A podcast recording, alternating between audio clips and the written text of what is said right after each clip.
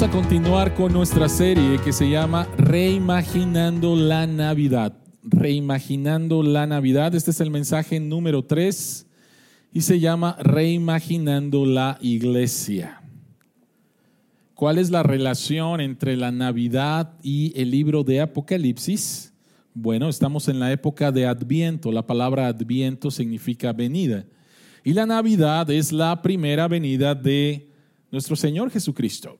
Y estamos esperando su segunda venida. Si esto es algo nuevo para ti, son buenas noticias dependiendo de cómo sea tu relación con Dios.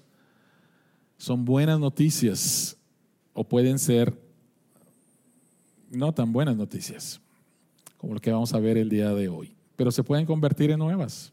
Pero esa es la relación entre la Navidad y el libro de Apocalipsis. Estamos esperando el segundo adviento, la segunda venida de nuestro Señor Jesucristo. Así que quiero invitarles a que escuchen la palabra de Dios en el libro de Apocalipsis capítulo 7. Apocalipsis capítulo 7. Recuerden por favor que esta es una visión. Es una visión que Dios le mostró al apóstol Juan cuando él estaba en cautiverio cuando él había sido expulsado por causa del testimonio de Jesucristo. Dice, después de esto vi a cuatro ángeles en los cuatro ángulos de la tierra. Estaban allí de pie, deteniendo a los cuatro vientos para que estos no se desataran sobre la tierra, el mar y los árboles. Vi también a otro ángel que venía del oriente con el sello del Dios vivo gritó con voz potente a los cuatro ángeles a quienes se les había permitido hacer daño a la tierra y el mar. No hagan daño ni a la tierra, ni al mar, ni a los árboles, hasta que hayamos puesto un sello en la frente de los siervos de nuestro Dios. Y oí el número de los que fueron sellados, 144 mil de todas las tribus de Israel. De la tribu de Judá fueron sellados doce mil. De la tribu de Rubén, doce mil. De la tribu de Gad, doce mil. De la tribu de Aser, doce mil. De la tribu de Neftalí, doce mil. De la tribu de Manasés, doce mil. De la tribu de Simeón, doce mil. De la tribu de Leví, doce mil. De la tribu de Isaacar, doce mil. De la tribu de Zabulón, doce mil. De la tribu de José, doce mil. De la tribu de Benjamín, doce mil Después de esto miré y apareció una multitud tomada de todas las naciones, tribus, pueblos y, eh, pueblos y lenguas. Era tan grande que nadie podía contarla. Estaban de pie delante del trono y del cordero, vestidos de túnicas blancas y con palma y con ah, ramas de palma en la mano. Gritaban a gran voz, la salvación viene de nuestro Dios que está sentado en el trono y del cordero.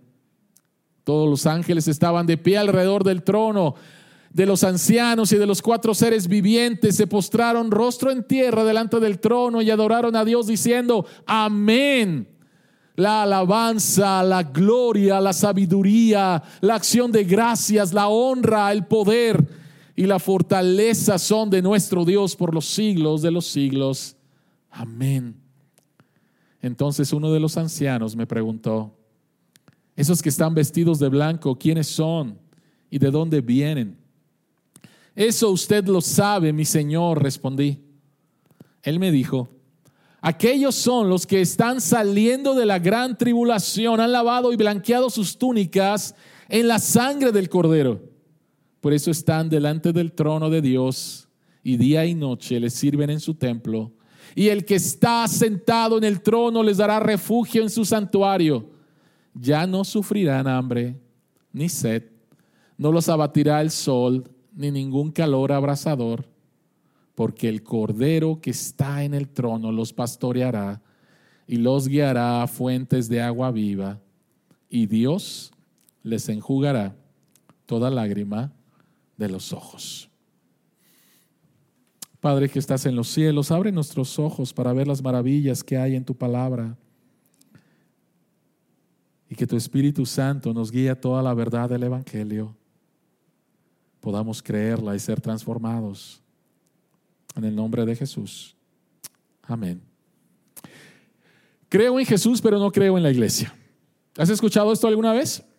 Creo en Jesús, pero no creo en la iglesia. Amo a Jesús, me encanta Jesús, pero no me gusta la iglesia y no voy a la iglesia porque la iglesia es una organización muy corrupta, la iglesia solamente, eh, la iglesia está llena de gente hipócrita. No me gusta la iglesia, pero me gusta Jesús. ¿Lo has escuchado alguna vez? Yo lo he escuchado muchas veces.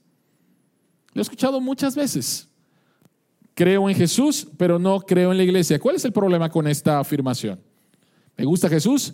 No me gusta la iglesia. ¿Cuál es el problema con esta afirmación?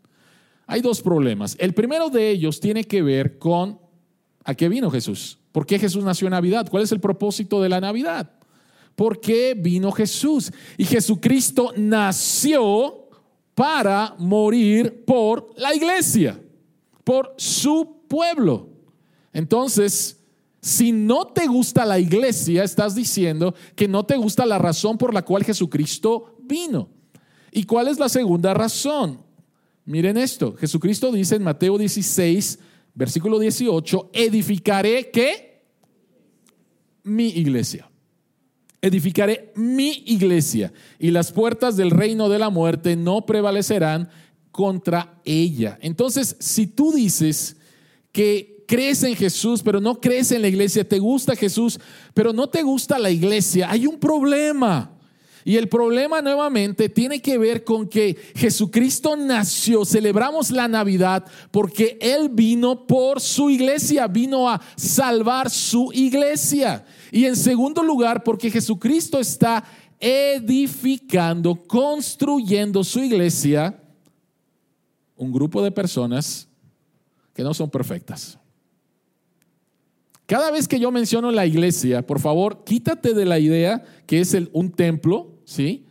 Quítate de la idea de que es una organización. Estoy hablando de personas. La iglesia es el grupo de personas que han confiado y que han creído en Cristo. Entonces, Jesucristo vino a salvar y ahora está construyendo, edificando su iglesia por más débil, rota, difícil y complicada que sea, porque está formada de personas. Y tenemos que ser honestos. Y a lo largo de dos mil años de la iglesia, la iglesia ha cometido sus pecados. ¿Sí? A lo largo de dos mil años de la iglesia, la iglesia ha fracasado en muchos aspectos. Mas, sin embargo, a pesar de eso, Jesucristo vino a salvar y está construyendo su iglesia. Dos mil años han pasado y dos mil años se han levantado reinos, países y han caído.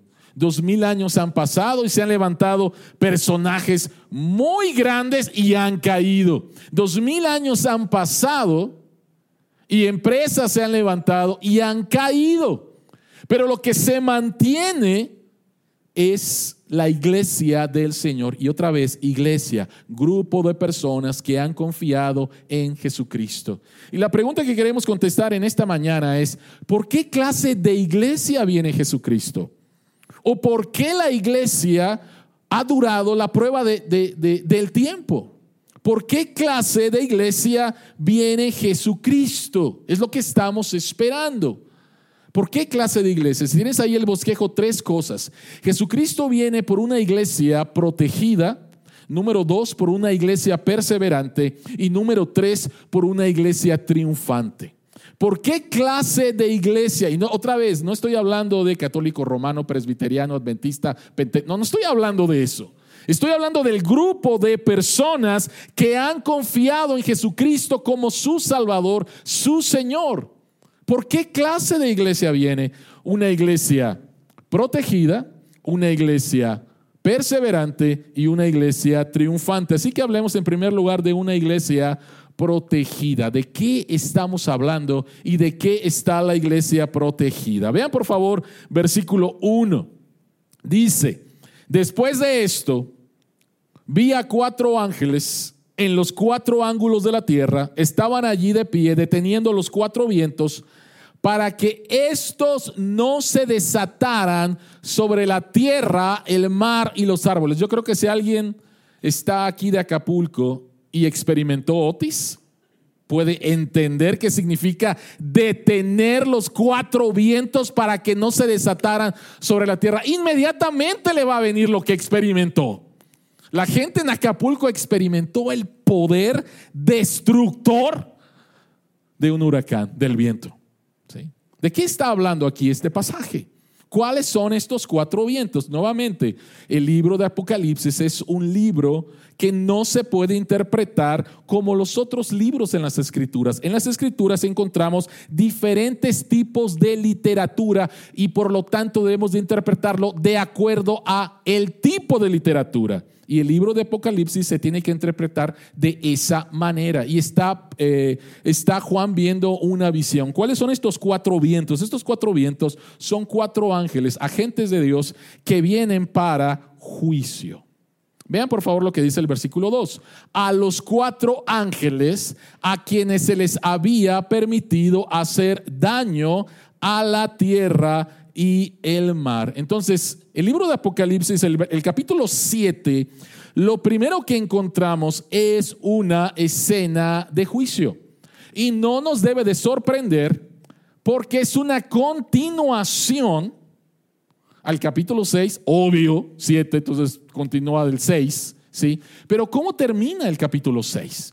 El capítulo 6 termina diciendo lo siguiente, o mejor dicho, antes de leer esto, Fernando predicó la semana pasada aquí.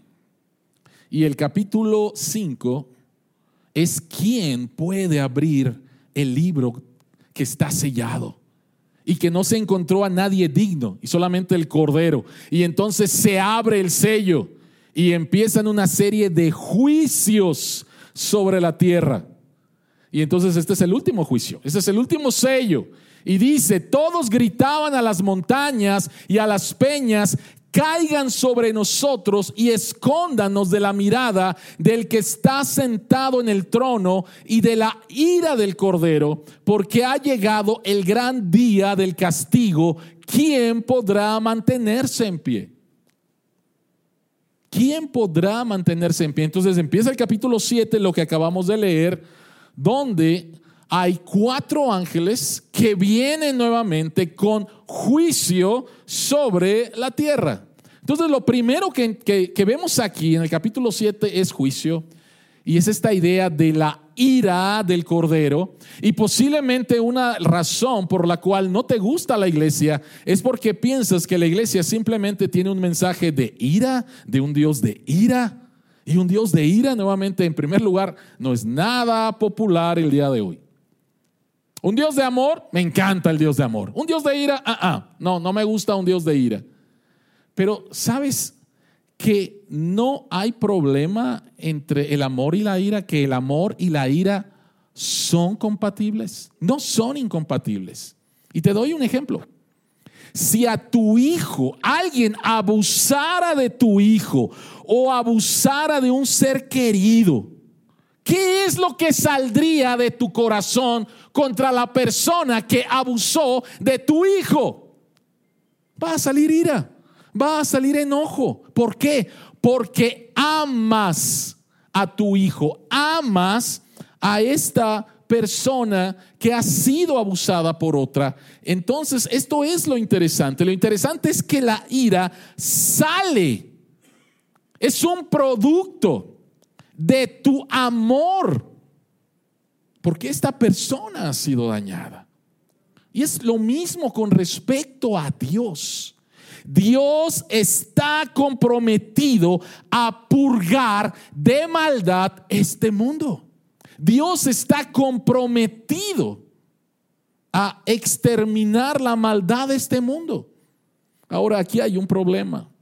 Y el problema es el siguiente que nos encanta ver afuera y muchos de nosotros estaríamos de acuerdo en cosas que están mal allá afuera, de la injusticia allá afuera, de los feminicidios, de los abusos, de la corrupción y todos estaríamos de acuerdo con eso. Y de hecho es uno de los argumentos que la gente dice, no creo en Dios porque si Dios existe, ¿por qué esto? ¿Por qué esto? ¿Por qué esto? Y apuntan nuevamente a la maldad y anhelan una justicia. Ahora, qué bueno que pienses de esa manera. porque es correcta. Estás bien claro, tu mente está muy clara con respecto a la maldad. Pero la pregunta es que es muy fácil ver lo que hay allá afuera de maldad y no ver la maldad en tu propio corazón. Porque la razón por la cual hay maldad en el mundo es porque hay maldad adentro del corazón humano. Somos bien fáciles para señalar allá afuera, pero no nos gusta señalar adentro.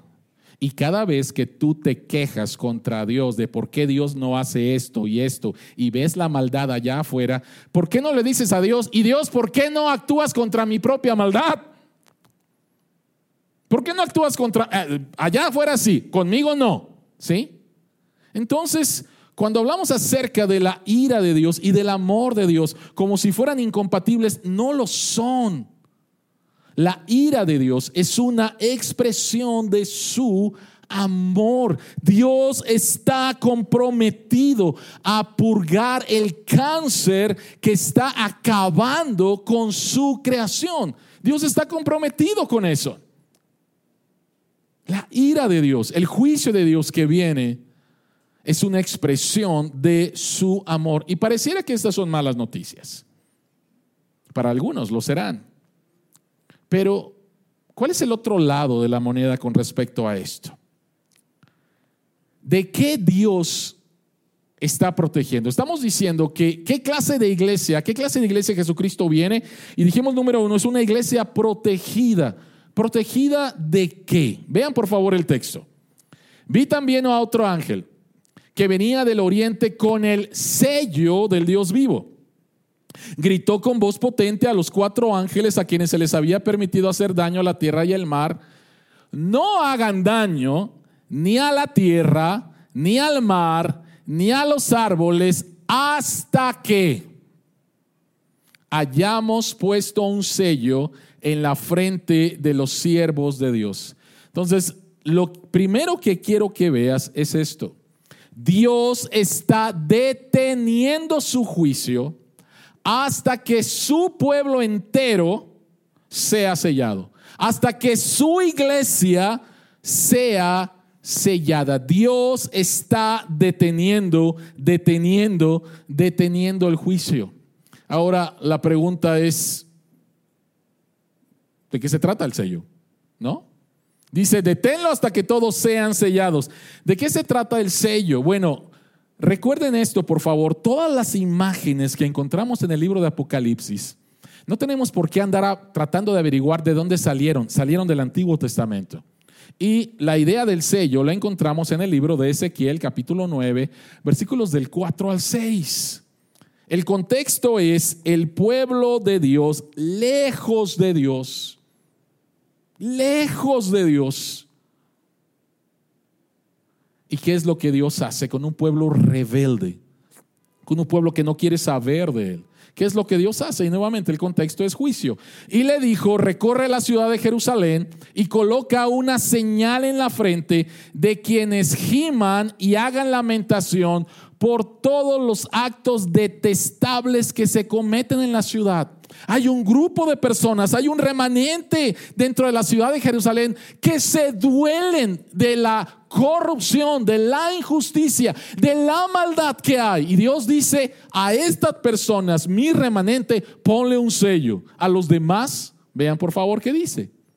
Pero oí que a los otros les dijo, síganlo, recorran la ciudad y maten sin piedad ni compasión, pero no toquen a los que tengan la señal. ¿Cómo Dios obró esto? Dios obró esto a través del pueblo babilonio y ellos fueron los ejecutores del juicio de Dios.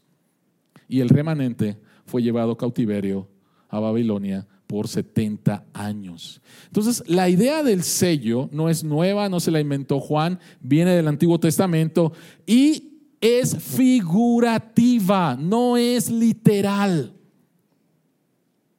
No es literal, es figurativa. Pero el Nuevo Testamento nos dice qué es, o mejor dicho, quién es. ¿Qué es esto del sello? ¿Cómo es que el pueblo de Dios es sellado? Vean por favor lo que dice Efesios 1:13. En Él, en Cristo, también ustedes cuando, número uno, oyeron el mensaje de la verdad. Número dos, lo creyeron. Número tres, ¿qué fue? Fueron sellados. Fueron sellados. ¿Y el sello es qué? El Espíritu Santo. Entonces, una persona que escuche el Evangelio y después se arrepiente de sus pecados y cree en el Evangelio, la Biblia dice que es sellado con el Espíritu Santo. La tercera persona de la Trinidad viene y habita en tu corazón. Un sello en el tiempo de Pablo era una señal de pertenencia. Dios dice, eres mío. Y el Espíritu Santo es mi sello de que tú eres mío, de que has sido perdonado, de que has sido adoptado, de que has sido salvado, de que ahora tienes vida eterna. El Espíritu Santo es la garantía, dice el versículo 14. Déjenme explicarlo de esta manera. ¿Alguno de ustedes ha ido alguna vez a una fiesta de niños en, ¿cómo se llama? Chuck y Cheese. ¿Sí? No Chuck y Cheese, porque Chuck no, no queremos el muñeco diabólico, ¿no? Chuck, que así se llama el ratón, ¿sí? Y cheese. ¿Qué es lo que... ¿Alguien ha ido alguna vez? Nadie. Puedes ir a Oasis, ¿sí? Aquí en Oasis está un, ahí está un salón de fiestas para niños. ¿Qué es lo que hacen? ¿Qué te ponen aquí en la mano? Te ponen un sello. ¿Lo puedes ver? No lo puedes ver. Te lo ponen a ti y se lo ponen a tus hijos. Y cuando sales, cuando quieres salir, le ponen una luz especial y ven no sé si es un número, no lo sé que sea, pero ven el número en tu mano y ven el número en la mano de tu hijo. Si coinciden, te dejan salir. ¿Por qué lo hacen? ¿Por qué lo hacen? Para protección, gracias lo hacen para protección. Si una persona se quisiera llevar a tu hijo y no checa el numerito, no se lo va a poder llevar. Y esa es una señal, es un instrumento de protección para tus hijos. El Espíritu Santo es el sello que Dios da a su pueblo, con el cual Dios dice, estos son míos. Estos son míos. Y no importa de qué denominación o de qué iglesia establecida sean, estos son míos porque tiene el Espíritu Santo de Dios. ¿Quiénes son estas personas? ¿Quiénes son estas personas? Si tú lees después de eh, el siguiente versículo donde habla acerca del sello, habla acerca de los 144 mil. Y los 144 mil no son los testigos de Jehová, ¿sí? Nuevamente es un número figurativo, ¿sí? Pero que apunta las doce tribus de Israel en el Antiguo Testamento, el pueblo de Dios en el Antiguo Testamento, y después el texto dice, una gran muchedumbre de toda tribu, de todo pueblo, de toda nación. Entonces aquí encontramos a el pueblo de Dios en el Antiguo Testamento, el pueblo de Dios en el Antiguo en el Nuevo Testamento, todos sellados y sirviendo a Dios. Entonces, ¿qué clase de iglesia viene Jesucristo? ¿Por, ¿Por, cuál iglesia viene Jesucristo? Número uno, viene por una iglesia protegida. Protegida, ¿por qué protegida? ¿Por qué protegida? Serás protegido del juicio de Dios porque has sido sellado, pero la pregunta es ¿por qué? Y la respuesta es porque Jesucristo ya recibió el juicio de Dios por ti en la cruz. Dice que están deteniendo el juicio de Dios. Pero no significa que tú hiciste algo, que eres especial y que por eso no vas a recibir el juicio de Dios. Quien recibió el juicio de Dios en la cruz fue Jesucristo. Él lo recibió por ti por eso Jesucristo dijo, Dios mío, Dios mío, ¿por qué me has desamparado? Él lo recibió por ti y por eso es que tú no vas a recibir juicio. Él ya lo recibió. Y lo que tú recibes es gracia, es misericordia. Lo que tú recibes es la seguridad de la mano de Dios y de Jesucristo. Vean por favor lo que dice aquí Juan en el Evangelio de Juan capítulo 10 versículo 28. Jesucristo dice que a los que son suyos, les da vida eterna, nunca perecerán, ni nadie podrá arrebatármelas de la mano. Jesucristo dice, mi Padre que me las ha dado es más grande que todos y de la mano del Padre nadie las puede arrebatar. Me encanta este versículo. Le llamo la doble protección. Algunos de ustedes piensan que ustedes se agarraron de Dios. No, tú no te agarraste de Dios. Ahí va Dios, ¿no? Y agárrate. No. Dios te elige, Dios te llama, Dios te perdona, Dios te pone el sello de su Espíritu Santo y vean, por favor, me encanta este versículo porque Jesucristo dice, nadie las puede arrebatar de mi mano. Y después dice, nadie las puede arrebatar de la mano de Dios. Y por eso es que podemos tener seguridad. Yo no elegí a Dios, yo no me tomé de Dios. Dios en su misericordia me tomó. Y le agradezco que me haya tomado porque muchas veces he querido zafarme. Pero Dios en su misericordia no me ha dejado y me ha tomado. Y nadie me puede zafar de la mano de Dios porque es Él quien me tomó a mí, no yo. Entonces Jesucristo viene por una iglesia que ha sido protegida del juicio de Dios porque Él tomó el juicio. Él tomó el juicio. En segundo lugar, Jesucristo viene por una iglesia perseverante. ¿Qué significa esto? Viene por una iglesia protegida y viene por una iglesia perseverante.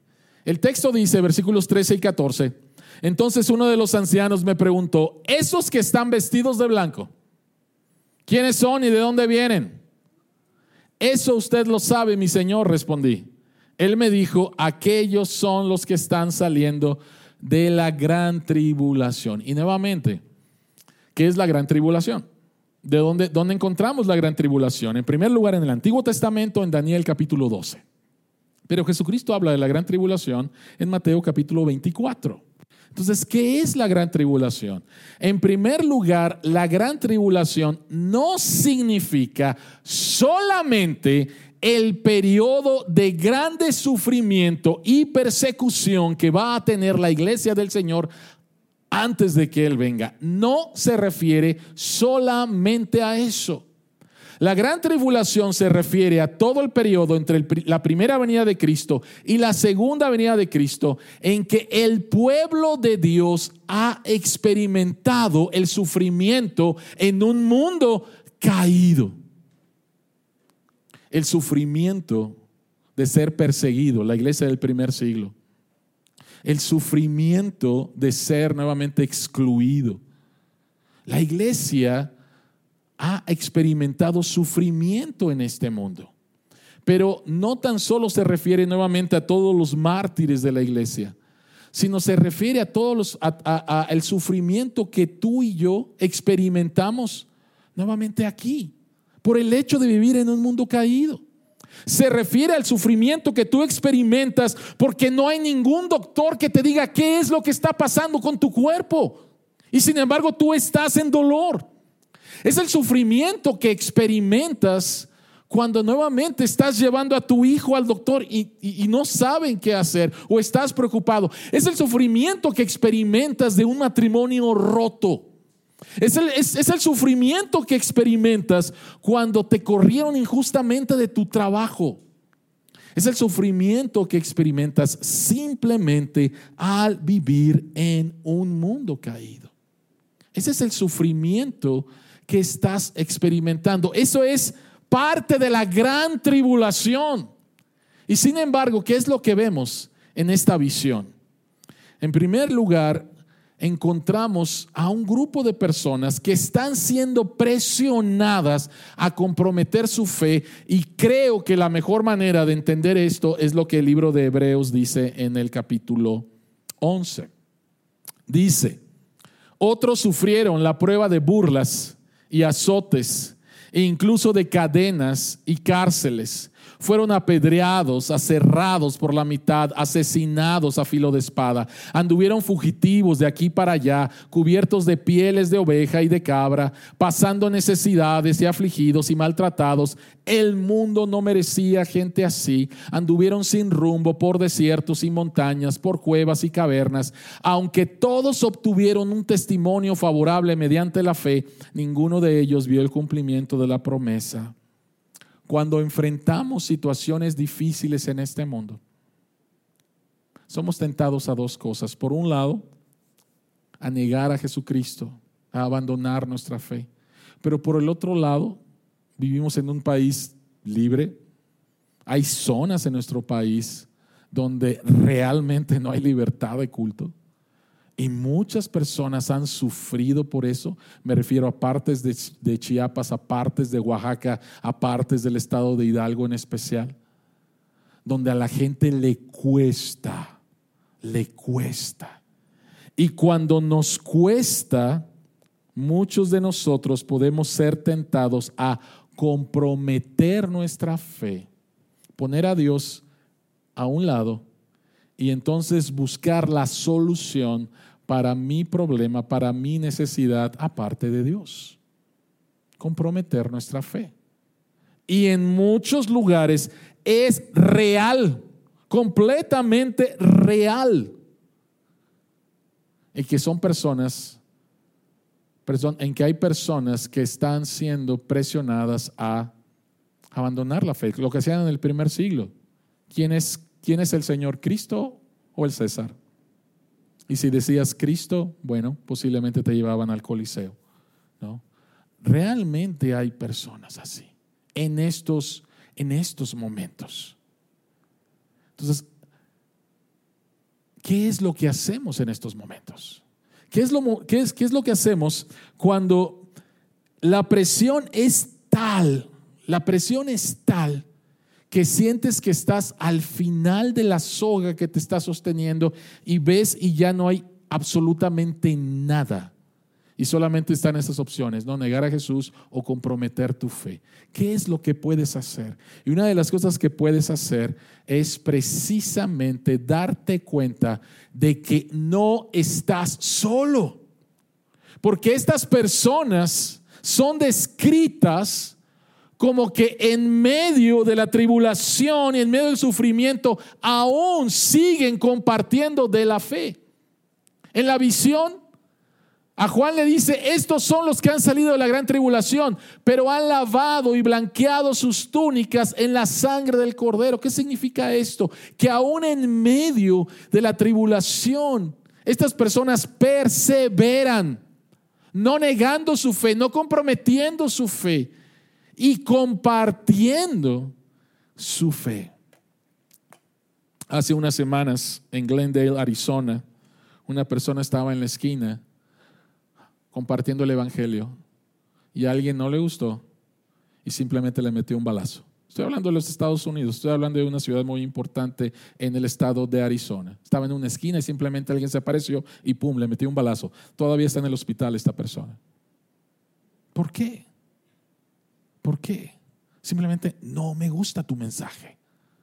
No me gusta lo que dices. ¿Sí? No me gusta que hables de pecado. No me gusta que hables acerca de la exclusividad de Jesucristo. No me gusta. ¿Sí? No me gusta. Pero estamos rodeados de toda esta gente.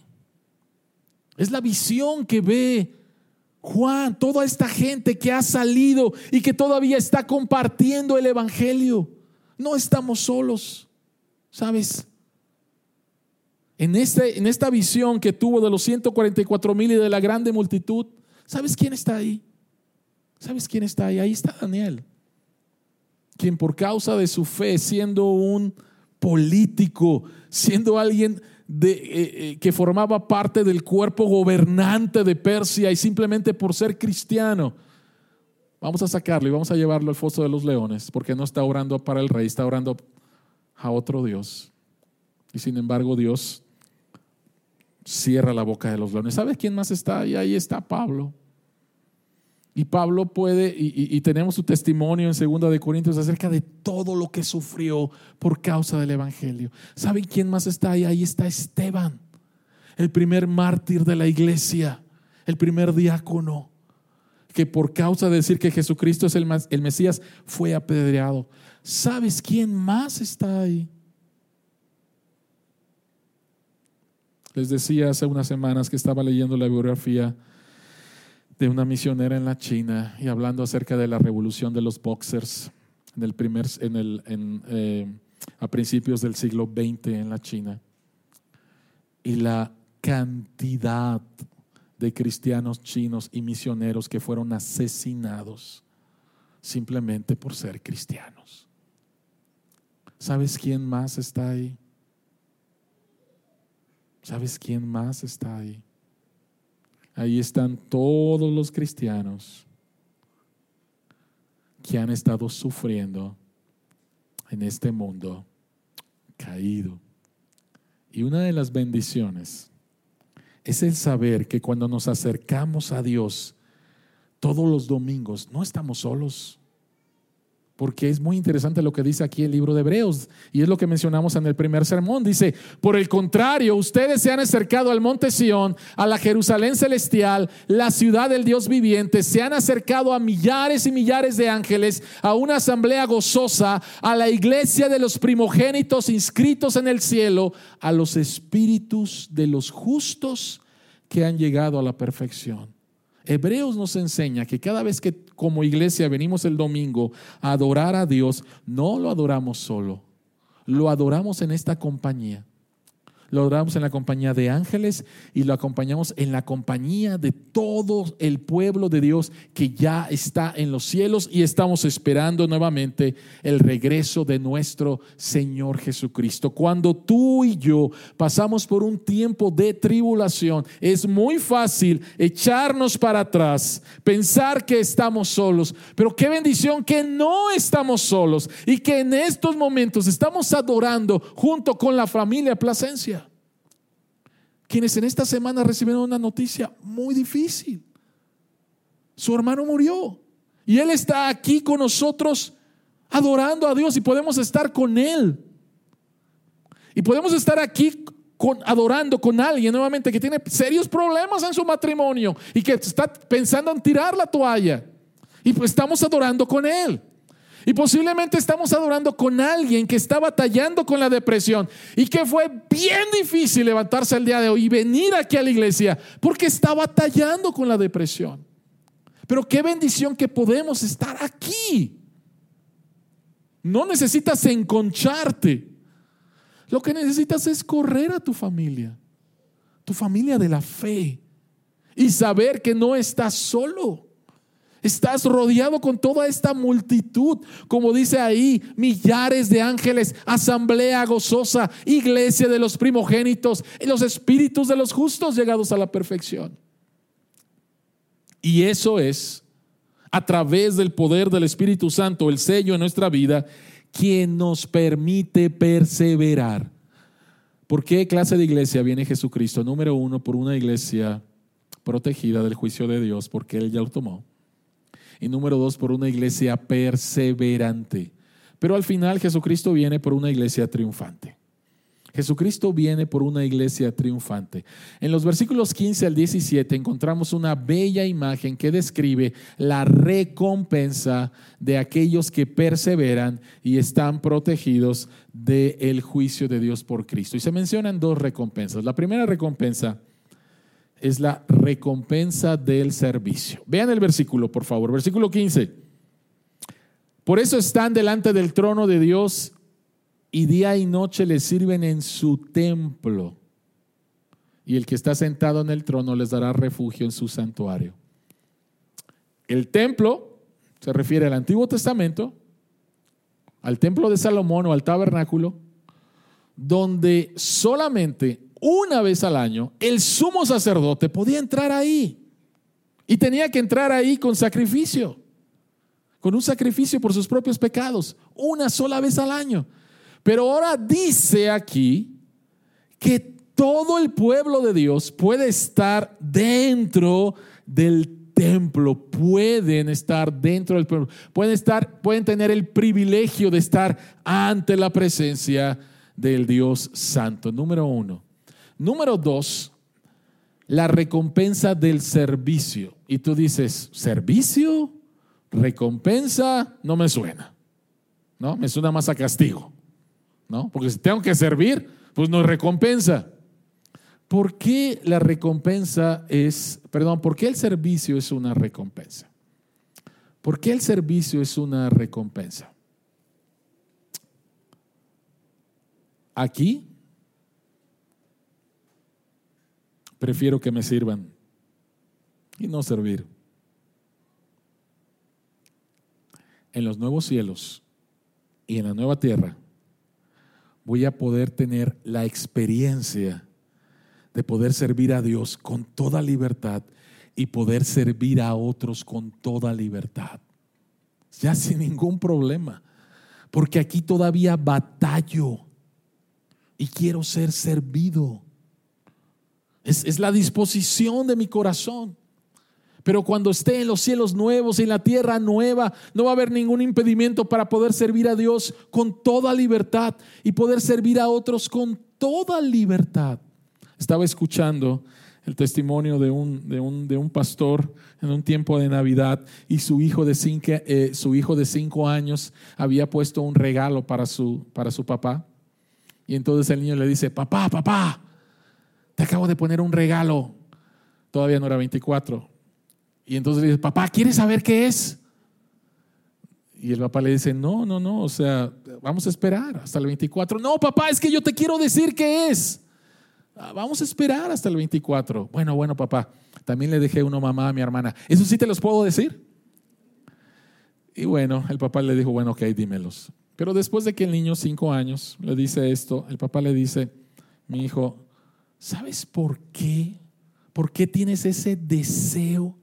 Ese deseo de decirme lo que hiciste por mí, ¿sabes por qué? Porque Dios nos creó para servir. Y Dios nos creó para dar. ¿Lo entendió el niño de cinco años? ¿Quién sabe? Pero es verdad. Dios nos creó para servir. Dios nos creó para dar. Pero tenemos muchos problemas con eso. Pero en los cielos nuevos y en la tierra nueva no. Y esa es una recompensa. Y la segunda recompensa es la recompensa del confort. Vean por favor lo que dice el texto en versículos 16 y 17. Dice que el pueblo de Dios, la iglesia de Dios, ya no sufrirán hambre ni sed, no los abatirá el sol, ni ningún calor abrasador, ni ningún frío espantoso. Porque el cordero que está en el trono los pastoreará y los guiará a fuentes de agua viva, y Dios les enjugará toda lágrima de sus ojos. Número uno a veces hemos hablado que el confort es un ídolo y lo es. Pero ojo con esto, el deseo que tú tienes por confort te ha sido dada por Dios. Es algo bueno. El deseo que tú tienes por confort te fue dado por Dios. El problema es que utilizamos este deseo y lo llevamos a un nivel de idolatría. Ese es el problema. No hay, problema con tener el deseo del confort. El problema es cómo queremos cumplir con ese deseo y a veces lo llevamos al nivel de idolatría. Pero déjame decirte lo siguiente. Ahorita, entre la primera venida de Jesucristo y la segunda venida de Jesucristo, Dios conforta todas nuestras necesidades espirituales. Las físicas, a veces sí, a veces no.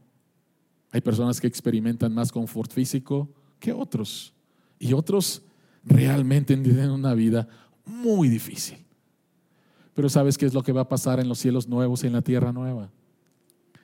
Que vamos a tener un confort espiritual en Cristo por completo y vamos a tener un confort físico por completo. ¿Por qué esto es importante?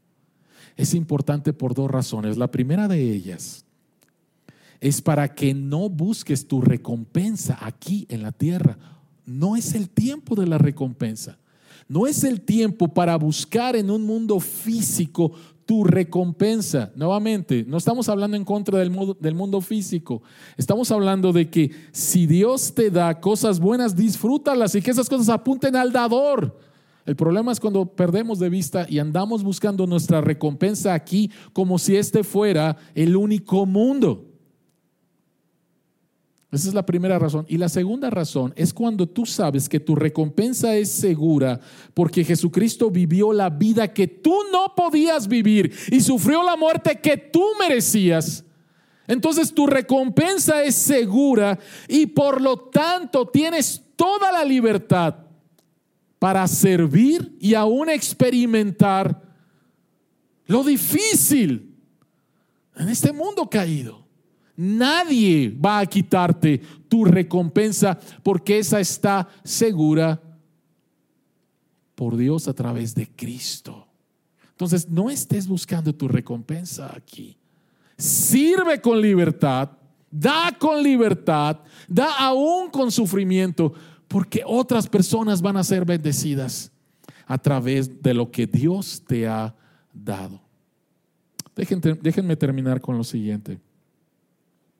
Cuando el pueblo de Dios en el Antiguo Testamento, el pueblo que Dios sacó de Egipto, llegaron a la tierra prometida, Dios les dice, manden dos espías y, vean la tierra, vean la tierra que yo les doy. ¿Recuerdan lo que pasó con estas personas? Fueron, vieron la tierra y dijeron dos cosas. Número uno, la tierra está con ganas. La tierra, una abundancia impresionante, ¿sí? Pero hay gigantes. Los pueblos están armados, no vamos a poder contra ellos. Y diez de ellos llevaron esa noticia y solamente Caleb y Josué dijeron, Dios nos ha dado la tierra, vayamos por la tierra, Dios está con nosotros. Vamos a tener dificultades, sí. ¿Va a ser fácil? No la vamos a tener, sí, porque Dios lo ha prometido. Y sin embargo, todos escucharon a los diez espías que dijeron, no podemos, no podemos, no podemos, no podemos. Y Dios les dijo, no van a entrar, ustedes no van a entrar. Y esa generación no entró. Quien entró fueran los hijos. La segunda generación sí entró porque creyeron en Dios. ¿Fue fácil tomar la tierra? No, pero era la tierra que Dios les ha prometido. A ellos Dios les dijo, ve y toma la tierra. ¿Sabes qué es lo que Dios nos dice a nosotros? A nosotros Dios nos dice, ve y comparte el Evangelio. ¿Por qué? Porque Dios está deteniendo el juicio. Y eso significa que todavía hay personas que no han sido sellados. Todavía hay personas que no han sido selladas. Y la única manera en la cual estas personas son selladas es que vayamos y compartamos el mensaje de la Navidad, la razón de la Navidad. El Hijo de Dios se hizo hombre para que los hombres se hicieran hijos de Dios a través de su sacrificio. Y estas personas puedan creer y entonces ser selladas con el Espíritu Santo. ¿Te va a costar? Sí, te va a costar. ¿Se van a burlar de ti? Sí, posiblemente se van a burlar de ti. Pero Dios nos dice, ve y comparte acerca de mí. Te doy personas, es lo que Dios nos está diciendo. Te doy personas porque yo todavía estoy deteniendo el juicio. Tú no sabes quiénes son estas personas. Posiblemente son miembros de tu familia. Posiblemente son las personas con las que tú trabajas. Posiblemente son las personas con las cuales tú estudias. Posiblemente son tus vecinos. No lo sabes. Y lo único que Dios dice es, ve y comparte. Porque yo vengo por una iglesia protegida, perseverante y triunfante. Una iglesia que va a decir al final, la alabanza, la gloria, la sabiduría, la acción de gracias, la honra, el poder y la fortaleza son de nuestro Dios por los siglos de los siglos. Amén. Oremos. Gracias, Señor, que tú amas tu iglesia.